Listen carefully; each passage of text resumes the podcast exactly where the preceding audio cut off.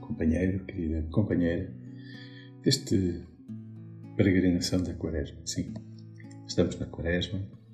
Jesus foi durante 40 dias ao deserto, conforme São Marcos nos indicava no dia, no domingo passado, e, e por isso nós estamos uh, procurando fazer, claro, espiritualmente, a mesma, a mesma experiência que Jesus fez. E uma das uh, notas que deste tempo da quaresma, deste tempo de deserto, é precisamente a oração. Como fazer oração? Há tantas maneiras de fazer oração. Será que umas são mais eficazes do que as outras?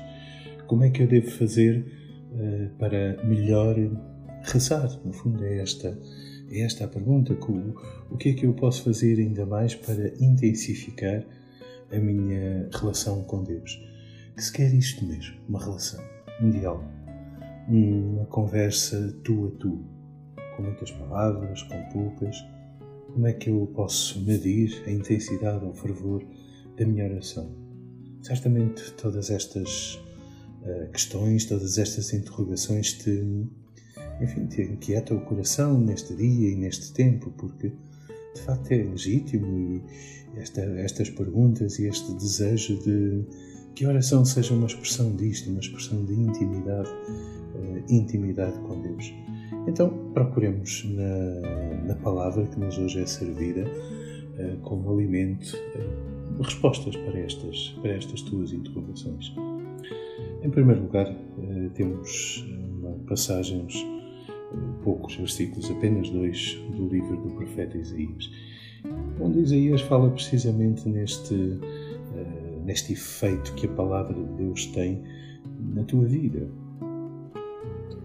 Isaías diz que a água, digamos assim, sob a forma de chuva ou sob a forma de neve, que cai do céu, não volta para lá sem ter regado a terra.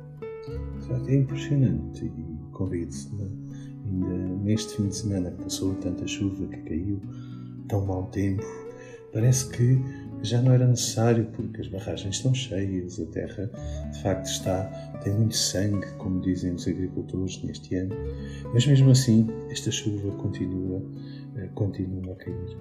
Então, certamente ela será precisa e não se trata simplesmente de, enfim, olhar, eh, enfim, de forma muito eh, naif os sinais da natureza, mas ela é simplesmente, ela é também um sinal sinal do céu, um sinal de que de facto Deus é o Senhor do céu e da terra. E o que é que temos em São Mateus? Temos uh, Jesus que ensina, uh, ensina a rezar. Então os discípulos não sabiam já rezar? Sim, sabiam, é verdade. Mas provavelmente não sabiam da forma, uh, forma correta, ou da forma que Jesus entende mais correta, porque Pensa nisto.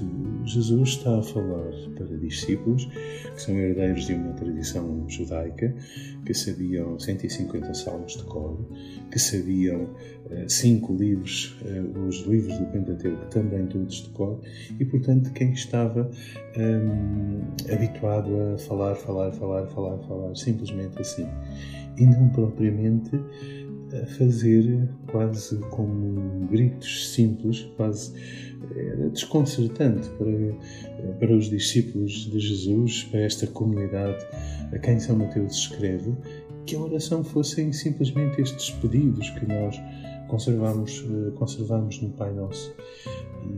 E, e, portanto isto eh, não parece que não fazia muito sentido, parece que Deus só se comovia com belas palavras, com grandes poemas, com grandes coisas.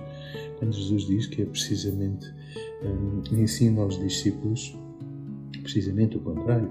E põe ainda esta nota: não digas muitas palavras como fazem os pagãos, ou seja, como fazem, neste caso, eh, seriam os outros, aqueles que não eram os discípulos de Jesus, que falavam muito à espera realmente que, eh, que a relação com Deus fosse de, assim, digamos, aquela expressão que usamos, água mal em pedra dura, tanto bate até que for.